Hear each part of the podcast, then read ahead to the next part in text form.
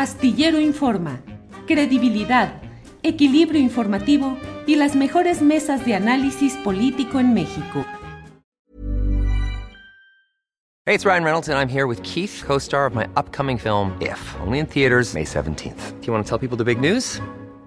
All right, I'll do it. Sign up now and you'll get unlimited for $15 a month in six months of Paramount Plus Essential Plan on us. Mintmobile.com slash switch. Upfront payment of $45 equivalent to $15 per month. Unlimited over 40 gigabytes per month. Face lower speeds. Videos at 480p. Active Mint customers by 531.24 get six months of Paramount Plus Essential Plan. Auto renews after six months. Offer ends May 31st, 2024. Separate Paramount Plus registration required. Terms and conditions apply if rated PG. Hiring for your small business? If you're not looking for professionals on LinkedIn, you're looking in the wrong place. That's like looking for your car keys in a fish tank. LinkedIn helps you hire professionals you can't find anywhere else, even those who aren't actively searching for a new job but might be open to the perfect role. In a given month, over 70% of LinkedIn users don't even visit other leading job sites. So start looking in the right place. With LinkedIn, you can hire professionals like a professional. Post your free job on linkedin.com slash people today. Saludo con gusto Arturo Cano. Arturo, buenas tardes. ¿Qué tal? Buenas tardes, Julio. ¿Qué tal el viaje? Se te nota muy mejoradito, diría mi tía Pachita. lo cual, lo cual da, da mucho gusto. ¿Qué tal, Alberto? ¿Cómo te va? Arturo, muchas gracias. Bien todo, afortunadamente. Y bueno, pues después de vacaciones, de un descansito, sí regresa uno todavía eh, floreciente, pero luego se va, se va marchitando todo conforme pasa el tiempo. Ahí vamos, Arturo. Alberto Nájar, buenas tardes. Hola Julio, ¿qué tal? Buenas tardes, Arturo, Adriana, todos los que nos escuchan. ¿Cómo están? Buenas tardes. Bien, bien, bien todo, Alberto. Hoy no puede estar con nosotros Juan Becerra Costa porque en cumplimiento de sus obligaciones periodísticas resultó algo de última hora. Nos avisó y ofrece disculpas, pero tuvo que, no, no, no puede estar hoy con nosotros. Pero vamos a aprovechar el tiempo precisamente en esta mesa de dos, de tres, yo que nada más voy dando la palabra. Pero Arturo Cano, ¿Cómo van las cosas? ¿Cómo ves todo este proceso del corcholataje que dice que no está haciendo precampaña, sino eh, la búsqueda de una coordinación de la defensa de la cuarta transformación y que no son precandidatos, sino aspirantes? ¿Cómo vas viendo todo? ¿Marcha bien para los intereses de Morena y la 4T? ¿Ves riesgos? ¿Cómo vas viendo las cosas, Arturo? Pues, pues yo creo que estamos viendo en primer lugar, Julio, la, la continuidad de, de, lo que, una suerte de continuum de lo que las corcholatas ya estaban haciendo. Es decir, eh, desde hace muchos meses, este, recordemos que este, eh, este proceso se inició tan temprano como en 2021, después de que el presidente habló de de que en su movimiento sobraban cuadros, sobraban personas para, eh, eh, para sustituirlo, para, para, tener un buen candidato o candidata en 2024, pues comenzaron a, moverse desde entonces los, los más nombrados, las más nombradas, a, eh, hacer giras los, los fines de semana, a crear estructuras en, todos los estados de la República, a moverse en los medios de comunicación, a, lanzar campañas este, publicitarias este, con, eh, con estos disfraces a los que obliga la, legislación electoral.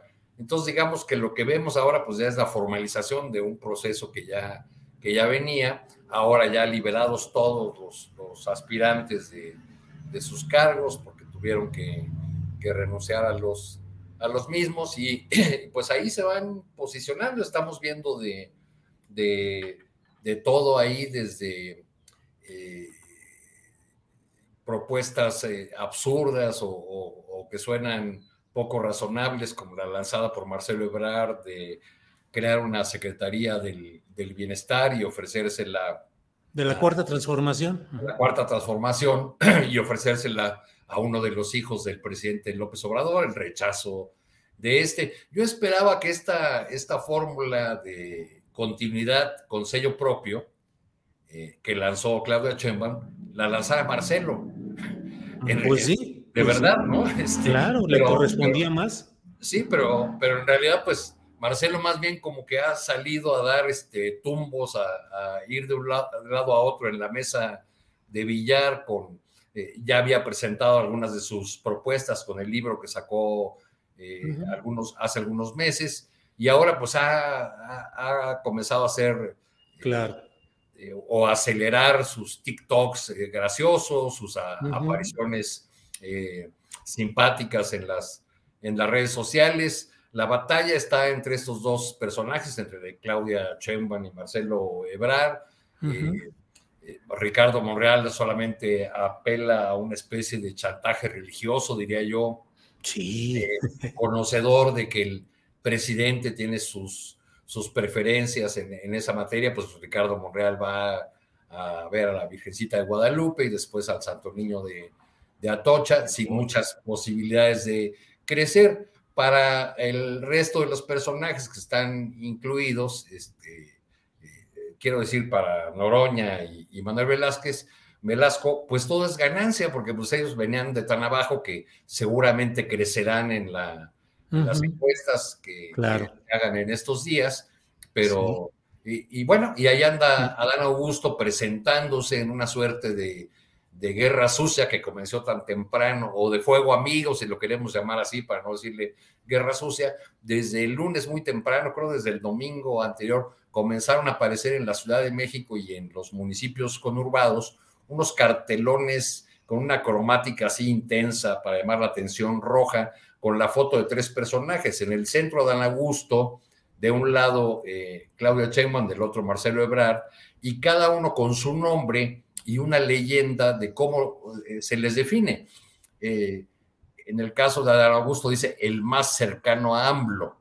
En el caso de Marcelo Ebrard dice el más cercano a los empresarios. En el caso de Chembam dice la más radical.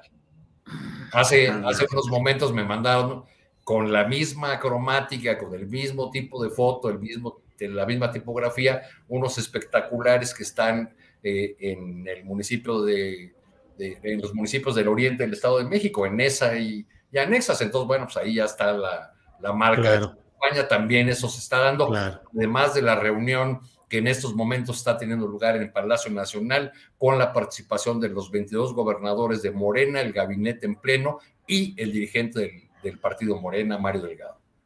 Bien, Arturo, gracias. Alberto Nájar, acabo de entrevistar al doctor Lorenzo Meyer y entre otras de los razonamientos siempre sensatos y siempre atendibles del doctor, nos dice que estamos viviendo una especie de darwinismo político que está permitiendo que veamos en vivo el comportamiento de los personajes políticos antes de que llegaran al poder presidencial, en este caso, y que esto implica ver cuál es el más apto en las circunstancias más diversas y más complicadas. Te pregunto, esa postura o ese eh, lance de Marcelo Ebrard respecto a crear una oficina, una Secretaría de la Cuarta Transformación y ofrecérsela a Andrés Manuel López Beltrán, nos muestra que a veces los políticos en el ejercicio burocrático dan una imagen fuerte, eficaz, eh, de inteligencia política, pero luego ya sometidos a la presión del mitin, de la exigencia de lo cotidiano, hacen cosas distintas. A mí me sorprendió eh, lo que me parece un, un desbarre, una patinada de Marcelo Ebrard. ¿Qué piensas, Alberto? Mira, Julio, yo creo que esto es una, una estrategia. Eh, lo veo más en ese sentido, como para tratar de, como lo hizo al momento de renunciar y obligar prácticamente a los demás a seguirle el paso. Yo creo que él quiere, eh, Marcelo quiere mantener justamente esa misma dinámica de pues hacer propuestas de esta naturaleza con la idea de que los demás puedan también abrirse en ese, en ese sentido y, e ir, pues tratar de, marcar pues la, la pauta en la, en la carrera por la elección de la candidata o el candidato. Yo creo, yo creo que eh, me dio bastante bien la idea de que pues una secretaría de esa naturaleza difícilmente puede llegar a tener éxito si tomamos en cuenta que la línea del gobierno actual es pues la austeridad y entonces una secretaría más va en contrasentido del argumento, uno de los argumentos centrales pues de la, de la, de la 4T del, movimiento, del gobierno en el cual formó parte hasta hace apenas una semana. Yo lo veo más como una estrategia eh, política, eh, así como también lo he visto en el mismo tenor que en, otras, en otros momentos, como fue desde el incorporarse cuando era todavía canciller a este mundo del, del TikTok, a ser más agresivo o más, digamos, participativo en redes sociodigitales, en fin, ese tipo de elementos que a mí me parece que son como las de un candidato que está totalmente metido en esa misma, en ese mismo tenor y que pues sabe bien que se puede arriesgar hasta, hasta cierto punto. Ahora, pues finalmente es un poco como complicado tratar de ubicar esta imagen de un personaje como es Marcelo Ebrard, y no solamente como, como canciller, sino en su faceta también como en otros puestos públicos, pues con una cierto, eh, cierta personalidad, una forma hasta de vestir, un cierto sello, y verlo de pronto con una camiseta, verlo en un bocho, verlo bailando, pues como que ese tipo de, situaciones como pueden parecer un poco forzadas por, plantearlo de, de, esa manera, pero pues al final del día es parte de la misma, de la misma eh, reglas del, juego que están ahí jugando. Al final del día están consiguiendo tanto Marcelo Ebrard como el resto de los, de los aspirantes a la candidatura de Morena, pues consiguen justamente un objetivo que me parece a mí también importante y en el cual eh, poco se ha detenido la conversación eh, política, en, sobre todo en, muchos de los medios de comunicación en, el país, y es que, nos, que este conjunto, este ejercicio que se lleva a cabo en Morena, está marcando la pauta ya en la vida política del resto del país. Ya no se habla de otra cosa más que de los eh, presidenciables de, de, la 4T y ya inclusive está también de una u otra forma obligando a que en la otra trinchera, en la oposición, va por México, como Vamos México, ¿cómo, cómo, se llama esa coalición de partidos políticos PRI, PAN, PRD, ya empezaron también los reclamos, ya empezaron a decirles, oigan, pues el, el otro lado está bastante más avanzado y aquí están todavía como que pensando qué es lo que van a hacer y obligaría también de una u otra forma a crear una especie de, crisis dentro de esta coalición que les va a quitar tiempo para prepararse si es que deciden enfrentarla y este tiempo lo gana lo gana la coalición Juntos Haremos Historia. Entonces, me parece que todo forma parte de una estrategia muy, muy planteada, muy hasta cierto punto eh, meditada y que pues está cumpliendo ese objetivo, ¿no? Habla de mí, habla como sea, pero habla y obliga de una u otra forma a que los demás le sigan el paso. Y yo creo que en ese sentido, pues Marcelo Ebrard pues, está en esa misma dinámica. ¿Va a convencer o no va a convencer? No estoy muy seguro de que mueva demasiado ya las preferencias. Puede ser que en algunos sectores que están todavía tratando de ver por quién se mueven, eh, tenga algún éxito. ¿Qué tan grande es ese margen de conquista de, de apoyos o de votos? No lo tengo muy claro, pero la base dura, que es la que dicen las encuestas, pues está ahí y hasta ahorita, en esta semana, no veo que se haya movido demasiado. En esa, Alberto. En esa propuesta, permíteme, si, se vale, Julio, interrumpir. en, esa propuesta, Alberto, de, de, Marcelo Ebrard, de una secretaría de la 4T, tú miras un guiño a los sectores, digamos, llamados duros de Morena. O, digo, porque, porque si el canciller apostaba a acercarse a las clases medias desencantadas de, López Obrador, pues con una propuesta de continuidad de esta naturaleza, pues no lo, no lo consigue, logra el efecto contrario, ¿no? Pues sí, yo, yo creo que también es un gesto que también se vale. Yo no estoy muy seguro de si él mismo o sus asesores estén convencidos de la utilidad de hacer una propuesta de esta naturaleza que sí se ve muy, pues muy clara, muy abierta, muy, sí, así, o sea, muy, muy burda, si quieren utilizar este término, porque evidentemente que tiene la intención de quedar bien con esa, eh, con el presidente López Obrador y también con el sector duro muy cercano al presidente López Obrador.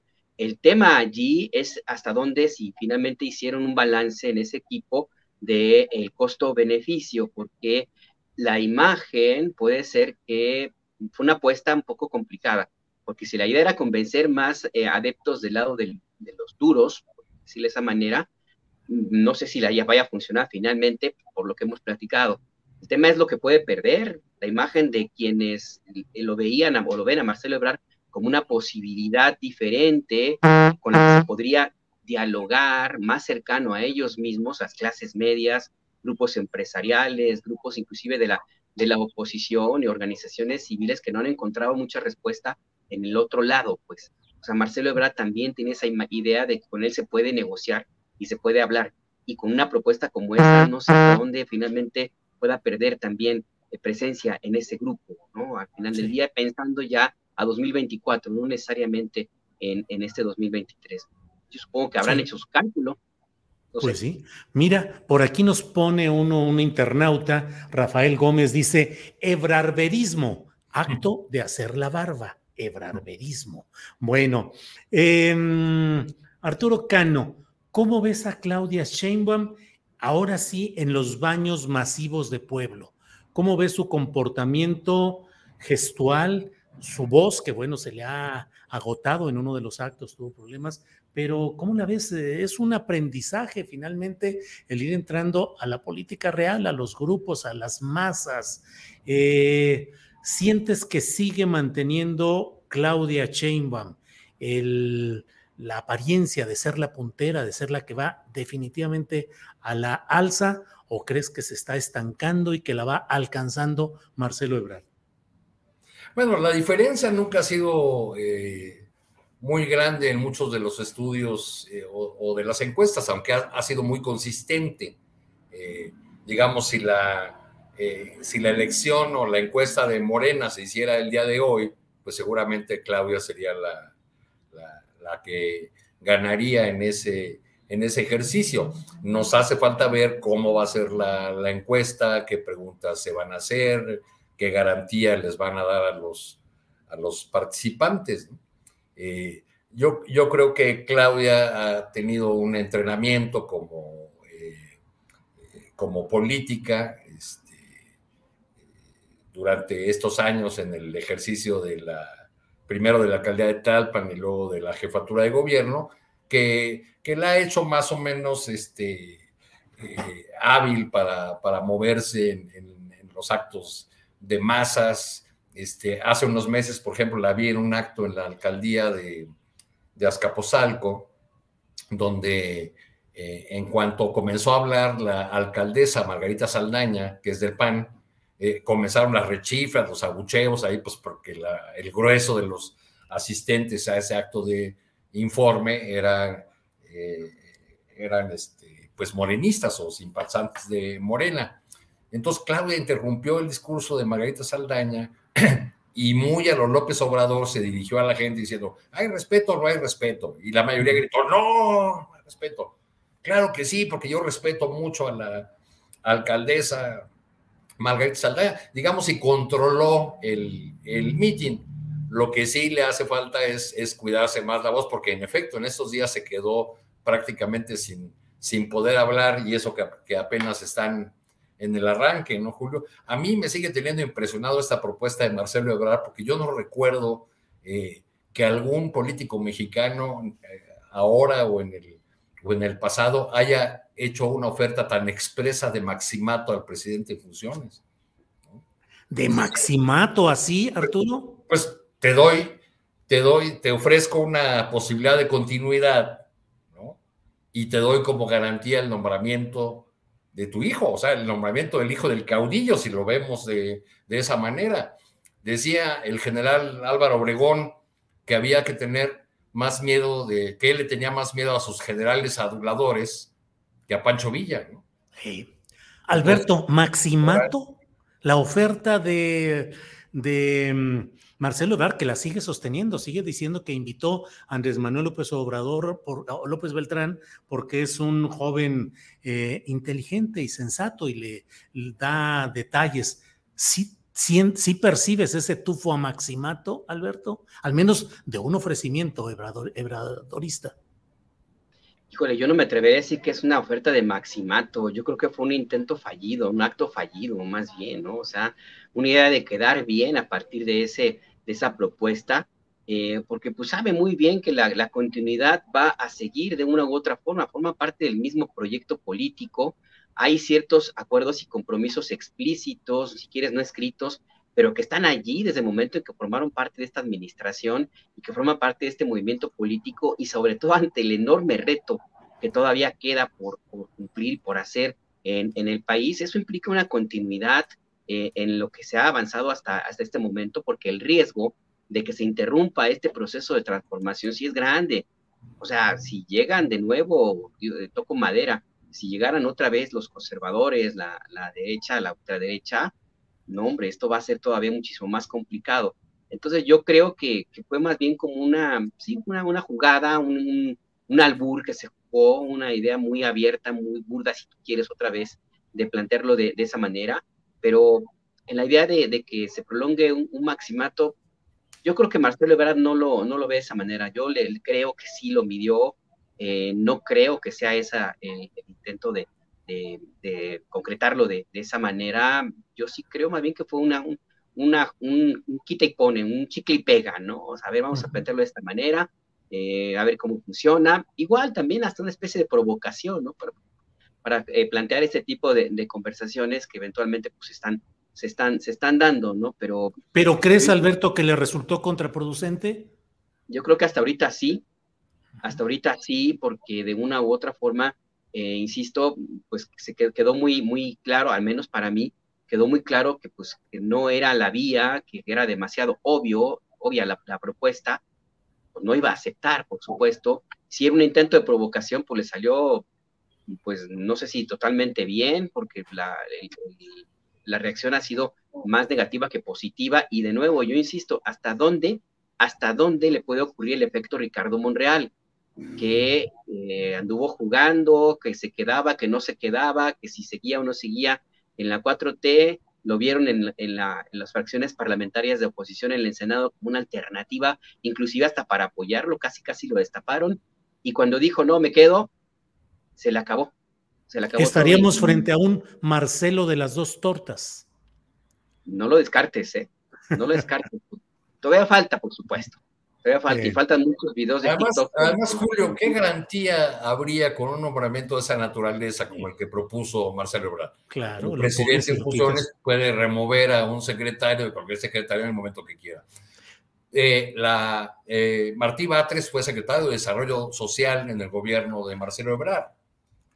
En 2011 expresó públicamente su desacuerdo con la asistencia de Marcelo Ebrard a un informe de Felipe Calderón eso le costó ser despedido del gabinete de, además de una manera dura, ¿no? Sí, sí. Así Un, cese fulminante.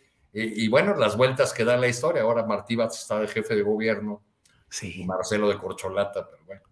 Así es. Eh, Arturo Cano, ¿y cómo ves a Adán Augusto? Hay gente que insiste, insiste que la verdadera carta en cuanto se vaya eh, convirtiendo más eh, beligerante toda esta contienda, que en realidad la carta deseada es la de Adán Augusto, quien anda convertido casi en un agitador placero eh, contra Televisa, contra los intereses creados y haciendo alianzas también muy peculiares, acompañado por quien fue un subsecretario de gobernación muy polémico, Peralta, Ricardo, Peralta.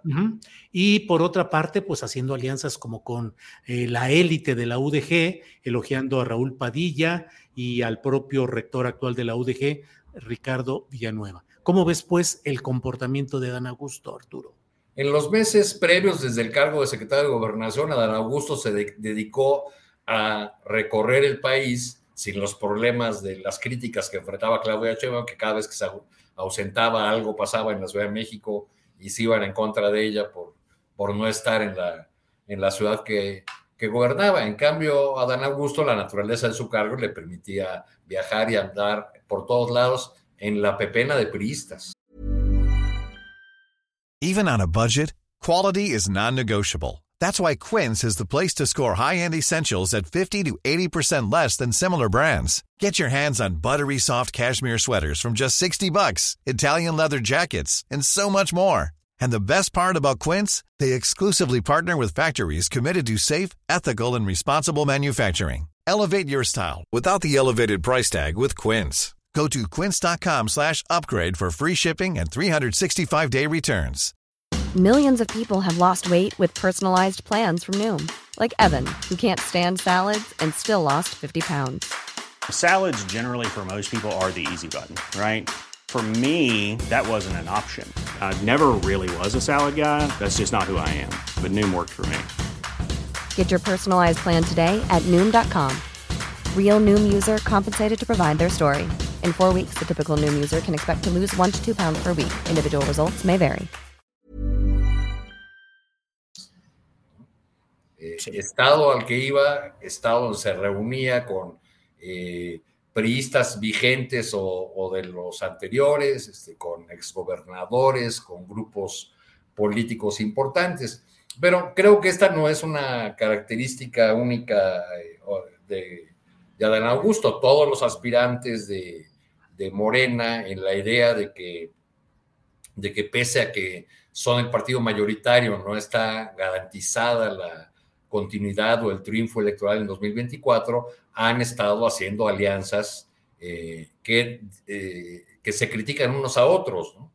Eh, Claudia Sheinbaum suma a Gaviño, lo, la critican desde el flanco de, de Ebrard, este, por levantar a un personaje impresentable que ha pasado por un montón de partidos, acaba de sumar a un diputado del, del PAN, pero Marcelo también ha andado haciendo el mismo, digamos, acopio de, de apoyos y en, eh, digamos, en los grupos de poder local, pues ahí cada quien va haciendo sus cálculos de dónde, por dónde percibe que viene eh, el triunfo y se van pegando a uno o a otro. El hecho de que hoy se realice esta reunión apenas arrancado, el, el, las giras de las, de las llamadas corcholatas, pues a mí me, me parece que es un indicador de que eh, el, el, presidente de la República quiere meter cierto orden ahí en el comportamiento de los, de los gobernadores, que son factores muy importantes dentro de, de Morena. Ese, ese papel les concedió el nuevo diseño institucional de Morena, porque los, los gobernadores y, y, donde no los tienen los grupos de poder local, pues se quedaron con el aparato de lo que podemos llamar el partido, ¿no? Eh, con, la, con, la, estructura a través de la, de la, elección de los consejeros y de los, y los dirigentes locales. Eh, Adán Augusto me parece que está haciendo esa, esa apuesta y eh, de de levantar todo lo, lo, que pueda y de tratar de presentarse como el más cercano, el más confiable, el más antiguo amigo de, del presidente López Obrador, aunque pues para, para creer cabalmente esa, esa imagen de Adán, Adán Augusto tendríamos que olvidar que pues hasta 2001 estuvo en las, en las filas del PRI, que coordinó la campaña de, de del gordo Manuel Andrade en, en, Tabasco, que era opuesto al candidato de, de, López Obrador, que si mal no recuerdo fue Raúl Ojeda en, aquel, en, en aquella elección.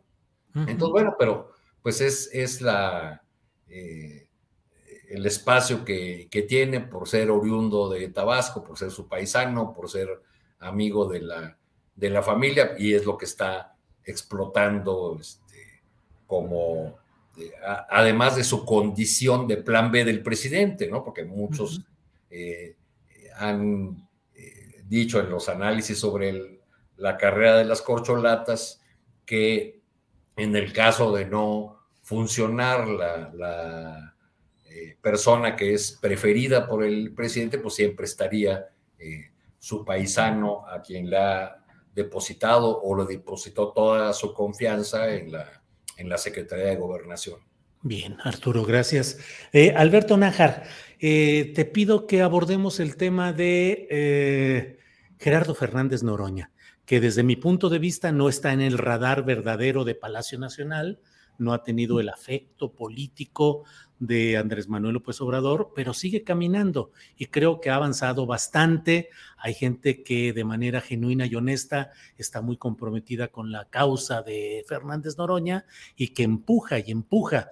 Pero ¿cómo ves uh, sus posibilidades reales y cómo has visto su encuadre en este diseño de precampaña o como le queramos llamar, llamar a esta etapa del corcholataje, Alberto?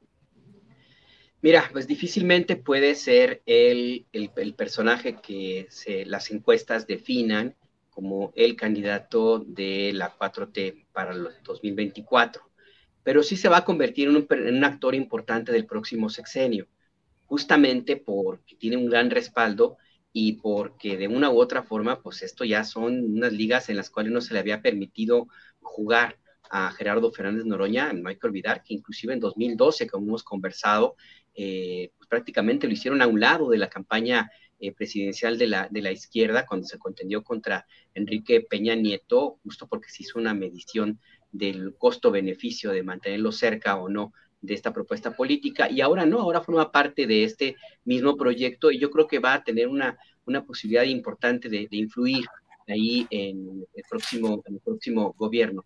Dentro del gabinete, no sé hasta dónde finalmente él estaría de acuerdo, ni tampoco sé si la candidata o el candidato ya próximo presidente, si se, que se confirman las encuestas, pues le, le, gustaría tener un personaje que él mismo ha planteado pues va por la libre, ¿no? Él, él tiene sus ideas, las defiende, aunque, aunque le cueste, y, así le ha pasado, ¿no? Pero sí en una, en una elemento, en una área eh, que también es muy, muy importante, como es el Congreso, el Congreso de la Unión, o en alguna otra área que pudiera tener una, una influencia justamente por ese mismo cariz y la forma de, de, entender la política de, de Ferrer Noroña. Entonces yo, yo creo que eh, le está apostando por la grande, sí hay mucha gente que, que, cree que él puede ser un buen, buen candidato y eventualmente sí pudiera ser un buen candidato. Seguro estoy que sí, claro que sí. El tema es si sería un buen presidente, porque no basta con ser un buen candidato, sino también se necesita tener eh, pues posibilidades y una, eh, digamos, una formación y una idea muy clara de proyecto eh, administrativo, de negociación y sobre todo de apertura para poder gobernar un país tan complejo como este. Y ya tuvimos un ejemplo de un muy buen candidato que encandiló a millones de personas y resultó una de las peores desilusiones de la vida democrática de México, Vicente Fox Quesada, Entonces yo, yo creo que eso tendría que valorarse también en, en su momento y pues yo sí confirmo, insisto en esta parte, ¿no? como candidato de la 4T, difícilmente, pero sí como un personaje importante en un gobierno de continuidad del proyecto político de la Cuarta Transformación en el siguiente sexenio, Julio. Bien, eh, Alberto, gracias. Arturo Cano, pues me da la impresión de que los opositores a la 4T, que de por sí ya parecían faltos de figuras fuertes, sí hay un, hay un elenco de figuras, pero ninguna parece descollar como una verdadera oferta eficaz ante la circunstancia de esta avasalladora marcha del morenismo. Pues no tenía nada. Ahora me parece que con estos vaivenes eh, de 4T y Andy de Marcelo Ebrard, pues menos tienen ya esa opción que parecía por ahí un poco coquetearse con la idea de que Marcelo pudiera irse con la oposición. ¿Cómo ves, pues, la circunstancia de la oposición que el 26 de junio de este mes va a anunciar su método, pero me parece que va muy retrasada en tiempos políticos y en presencia política? ¿Qué opinas, Arturo?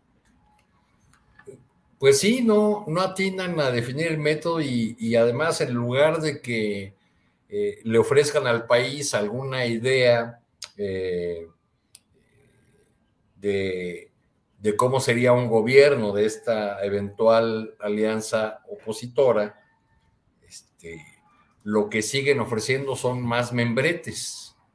Hoy hoy escuchaba así de pasadita en, alguna estación radiofónica de una nueva organización llamada Cerrando Filas o algo así. Este, ya, ya cuando ve uno los llamados a los partidos eh, de oposición de parte de la sociedad civil, son tantos los logotipos ahí que ya parece un, desfile de, este, de carros alegóricos más que, que otra cosa. Eh, han, desde la nomenclatura panista, siguen tratando de, colocar eh, a Santiago Krill, este, aunque creo que un sector de la oposición no lo considera un candidato viable porque ya aspiró a la presidencia, porque es alguien que difícilmente puede ofrecer una imagen de nueva política. Eh, porque, porque es un personaje ya, ya gastado por los, por los años de su presencia en los escenarios públicos. Les eh, surgió por ahí, entonces, en ese sentido, Krill le resulta inviable. Surgió ese globo que inflaron llamado Lili Telles, pero pues al, parecer lo que les eh, preocupa a los opositores en el caso de la conductora de, de televisión es que que resultó incontrolable. Aunque hay, hay un sector de la, de la oposición al que le resulta muy atractiva la idea de, eh, de personajes como Bukele o Bolsonaro, este, y, quizá por eso ensayaron este discurso de ultraderecha para, para Lili. Frente a ese escenario, pues ya eh, el nuevo o la nueva figura que están tratando de, de vender es la de Xochitl Gálvez, ¿no? La han convencido de que sí puede aspirar no a la jefatura de gobierno de la Ciudad de México solamente, sino a la presidencia de la República y eh, sus promotores creen haber encontrado eh, el gran argumento para, para que Xochitl Gálvez fuera la banderada de, de la oposición. Y el, el gran argumento es que con ella como candidata derrotaría en una de las grandes líneas narrativas del presidente López Obrador, porque a Xochitl Gálvez la podría acusar de todo menos de FIFI. Sí, sí, sí, como si. que no hay candidata aristócrata, que no hay candidato, que, que, digamos no sería el personaje eh, que, fácilmente criticable desde la tribuna de la mañanera. Digo, Santiago Krill, nomás sus orígenes familiares, ¿no? Los bellos de Chihuahua, etcétera, etcétera. Pero eh, eh, Xochitl Galvez, una mujer que nació y creció en, Tepatepec Hidalgo, eh, en una de las zonas más, más pobres del país, aunque su familia era de las, de las pudientes de esa pequeña eh, población, les ofrece ese, ese dulce, esa, esa imagen, y veo que en, entre voces influyentes de la oposición, pues es, es su candidata a este, ha avanzado, ha ganado eh, puntos, este, y en todo caso, pues, si no logran hacer la candidata a la presidencia, la afianzarían como candidata en la, en la Ciudad de México. Así es, tendríamos un chairismo de derecha, una Xochitl Galvez que sería una especie de versión de supuesta izquierda dentro de la derecha. Ya veremos. Alberto Nájar, perdón, Arturo. No, no, no. Este, alguna vez ella lo dijo en el Senado, creo, ¿no? Este, que fue militante de un grupo trotskista. Sí, sí, sí, así es. Ha, llegado a decir eso. Alberto Nájar, estamos pasando revista a lo que está hoy en el escenario de manera abierta, explícita. Poco hablamos del movimiento ciudadano que está ahí atejonado, eh, esperando el momento. En su momento se hablaba de Enrique Alfaro, gobernador de Jalisco, de Luis Donaldo Colosio Riojas, presidente municipal de Monterrey. Se llegó a hablar incluso de Samuel García, gobernador de Nuevo León, que ya se hizo, ya dio un paso hacia atrás.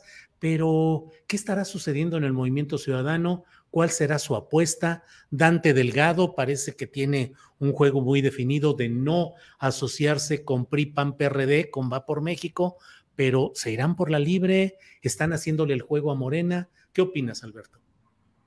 Yo creo que están midiendo el agua a los camotes y está viendo cómo se mueve, cómo hierve, qué tal sube o baja la temperatura, si le falta sal, pimienta o lo que sea.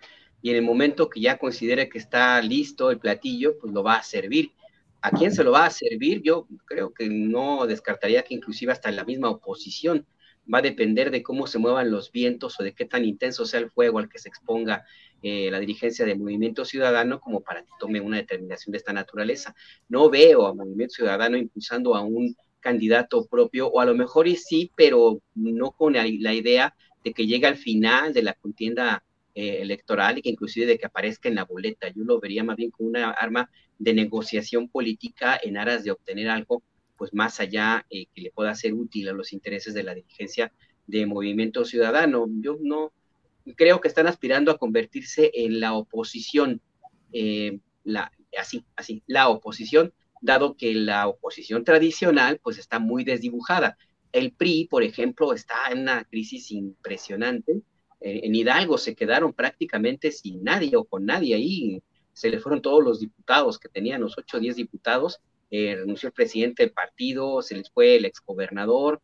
En algunos lugares está, que inclusive está a punto de perder el registro. El Partido Acción Nacional pues se enfila a convertirse en una tercera, a irse al tercer lugar de nuevo en las, en las en respaldo popular pues en, las votaciones. Entonces Movimiento Ciudadano le está aspirando a convertirse en esa opción con la cual se tendría que negociar en, el próximo eh, gobierno y eso, eso también es una posición de muchísima ganancia política. No estoy muy seguro que le interese a Dante Delgado finalmente conquistar el poder, porque eso también desgasta y te obliga a ti a hacer apuestas como las que han ocurrido en otros momentos, pero sí a, tener una ganancia política muy redituable. Yo creo que esa más bien la, la jugada, eh, irse hacia, hacia convertirse en, en, la oposición con la cual se vea obligado a negociar una candidato o un presidente o una presidenta que va a pasar por un proceso electoral complicado, no va a ser tan sencillo como lo en 2018, porque estamos hablando de actores políticos que están en la vida electoral, pues como que son partidos políticos y algunas organizaciones civiles, pero hay otros actores y otros actores que van a, que van a jugar también en algún momento y que van a, tener una fuerza que puede ser, eh, digamos, eh, considerable dependiendo cómo se muevan las circunstancias del país. Y yo creo que el siguiente, la siguiente presidente o el siguiente presidente va a tener un escenario distinto al que tiene ahora el presidente Andrés Manuel López Obrador. Nada más la aduana de 2024, eso va a ser complicada. No hay que descartar lo que ocurre fuera del país, estos intentos de algunos grupos que ya no están convencidos de la vida partidista y que están haciendo lobbying para tratar de que otros, otras entidades internacionales pues quieran meter su cuchara, ¿no? Y obligar de una u otra forma a que el próximo gobernante eh, de, México pues, les tome en cuenta. Yo insisto en que sí hay una idea de tratar de meter ruido en el proceso electoral de 2024. Eh, ¿Con qué fin? Pues con el fin de debilitar al próximo presidente, que finalmente va a llegar con una fuerza política menos intensa, menos eh, eh, sí grande como la que tiene López Obrador. Este fenómeno ya no se va a repetir y eso está muy, muy claro. Bien, Alberto, pues estamos en la parte final de este segmento que hoy con ustedes, con Arturo y con Alberto, eh, hemos realizado. Y mira, em, Arturo, retomo este y, a partir de ahí te pido tu opinión, esto que dice Sonia Ruiz. Dice, me preocupa que la oposición no pueda articularse, no tiene líderes que cuajen su movimiento. Así no se puede ser un país con democracia real. Al comentar esto, te pregunto, Arturo, ¿qué tanto de veras la falta de una oposición fuerte y viable y eficaz daña un proceso democrático? Daña la democracia, daña las instituciones, daña la buena marcha del país, en el sentido de que si no tienes un bloque del otro lado, este, que esté empujando, que esté criticando, que esté eh, obligando a los gobernantes a, tomar buenas decisiones, a, eh, tomar eh, determinaciones que tengan que ver con el interés público, pues se, debilita la, democracia. La, democracia es, es, eso, es el, juego de pesos, de contrapesos, de jaloneos, de poner, poder poner en la mesa eh, las ideas sobre el, rumbo del país y el, hecho de que no exista una, una oposición que, ni eh, que ofrezca un horizonte diferente de proyecto. Vamos, no pueden ponerse de acuerdo ni siquiera en el, en el método ¿no? que, que, van a utilizar. Parece que va a ser ahí una, una revoltura de propuestas que han eh, soltado distintos dirigentes partidistas que si las firmas, que, este, que, las, que, las encuestas, que los debates que se hagan entre, entre aspirantes, pero pues más bien lo, lo, que, lo que estamos observando es eh, casi, casi el, eh, el devenir natural de una clase política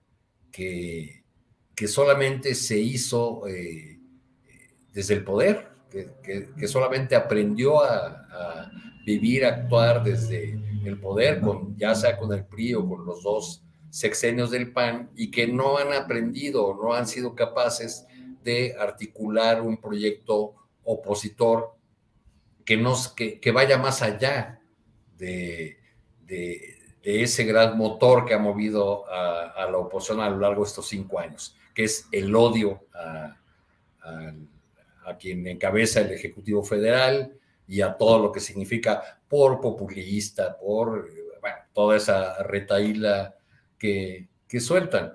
Pero bueno, sí sería muy deseable que tuviéramos una oposición eh, eh, fuerte y que presentara, que presentara batalla, ¿no? Vean lo que está pasando en, Guatemala, ese, es un, desastre eh, con la elección que viene en unos, en unos días. Puede ser, van a tener que elegir los guatemaltecos entre una corrupta y la hija de un genocida, además habiendo excluido a la izquierda de la posibilidad de, de votación pero además es un pequeño país en el que es muy eh, fácil ver el desastre de la, de la política y lo que significa para, para una nación que, que se fracase en, en, ese sentido. El actual presidente no tiene candidato con, con posibilidades, pero Guatemala, siendo un país tan pequeño, 22 candidatos a la presidencia. Bien, pues eh, Alberto Najar, llega el momento del postrecito, son las 2 de la tarde con 46 minutos. Postrecito, por favor, Alberto. Mira, aprovecho esta última parte, esos minutos, eh, Julio, para darte las gracias por este espacio en el que me, has dado la confianza y me has permitido participar en, tu, en tu mesa de análisis de los miércoles. Esta es mi última participación en este, en este programa. Eh, prendo pues una responsabilidad eh, más alta en, en, los medios públicos. No, no, no, no, no puedo yo seguir eh, en, esta, en, mesas de esta naturaleza. Lo lamento muchísimo. Yo la verdad que he aprendido demasiado en, este espacio. Ese ha sido un, lugar de muchísima proyección, de mucha solidaridad, pero pues la vida me lleva por estos caminos y pues nada, pues eh, te quiero dar las gracias, te envío un abrazo a Arturo, a Juan, a Adriana, a toda la audiencia que en este tiempo pues, ha aguantado, ha tenido la paciencia de escucharme, de atender, de criticar, de todo. Y pues, pues aquí, ahora sí que hasta, hasta aquí y seguiremos, seguiremos en, el camino, eh, Julio. Te lo agradezco de todo corazón. Alberto, como te lo he dicho, eres un gran periodista, un reportero nato, eres además líder y promotor de nuevas formas de hacer periodismo, periodismo desde la crítica y con honestidad y con respeto, eh, de tal manera que ha sido un placer el que esté, hayas estado con nosotros.